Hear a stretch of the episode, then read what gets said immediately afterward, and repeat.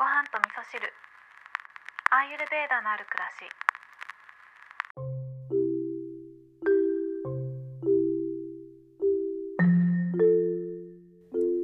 こんにちは。アーユルベーダアドバイザーの土井京子です。えー、今日はアーユルベーダにおけるツボの概念をお話ししたいと思うんですけど特にね私がよく使っているこのツボツボ押しのお話をしたいなと思うんですが、えー、その前にね本題に入る前に一つお知らせなんですけど先日ねゲスト会に来ていただいた石鹸作家のゆきさんの石鹸が、えー、本日8月15日からねまた販売が再開されるということで再入荷のえー、あの告知が出ていましたのでゲスト会を聞いてね気になってたっていう方は是非ね見ていただければと思うのでこの番組の概要欄の方に詳細のリンクを貼っておきますので是非ご覧になってください。はいということで本題なんですがアーユルベーダでもねツボの概念があって、えー、マルマっていう風に言うんですけど全身に107個のマルマがあるという風に言われてるんですね。でこれは意識と体が交流するポイントという風に言われていてそこに刺激を与えてあげることによって意識に変容が起こって心地よさを体験したりするっていうことができるという風に言われているんですね。で別名というかうんと急所というふうにも言われているので強く押しすぎてしまうっていうのはちょっと危険性もあるのであくまでもね心地いいなって思う程度の力で押してあげるっていうことが大切になってくるんですね。で今日は私がよく使っているマルマを2つご紹介したいなって思うんですけど、えー、本当によく使うのがこめかみの部分ですね。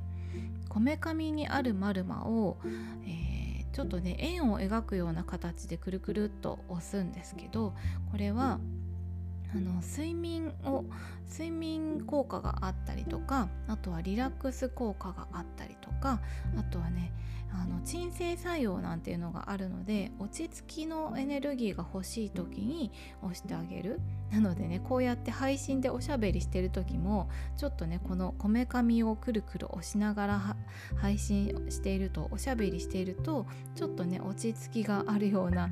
こうあの感覚がありますね。あとはですねもう一つ耳の後ろのちょっとポコッとした骨があるんですけどそこの下の辺りにちょうど押すと気持ちいいなっていう場所があるんですけど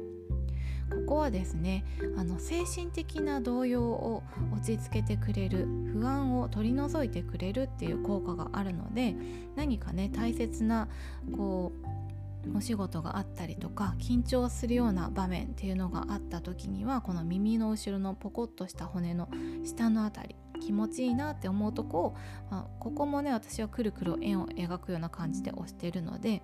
是非ねやってみていただくとその効果も感じられるんじゃないかなと思って今日は、えー、マルマのお話をさせていただきました。なんかねアイルベーダっていうと食事っていうのをねメインでお話ししてきたことが多かったので意外とねこういったツボなんかの概念もあるんですよね。ということで今日はアーユルベーダにおけるツボの概念マルマのお話をさせていただきました。あこれね私が参考文献として見ているのが、えー、通称緑の本というふうに言われていてアーユルベーダを勉強されてる方はね結構みんな持ってたりするんですけど、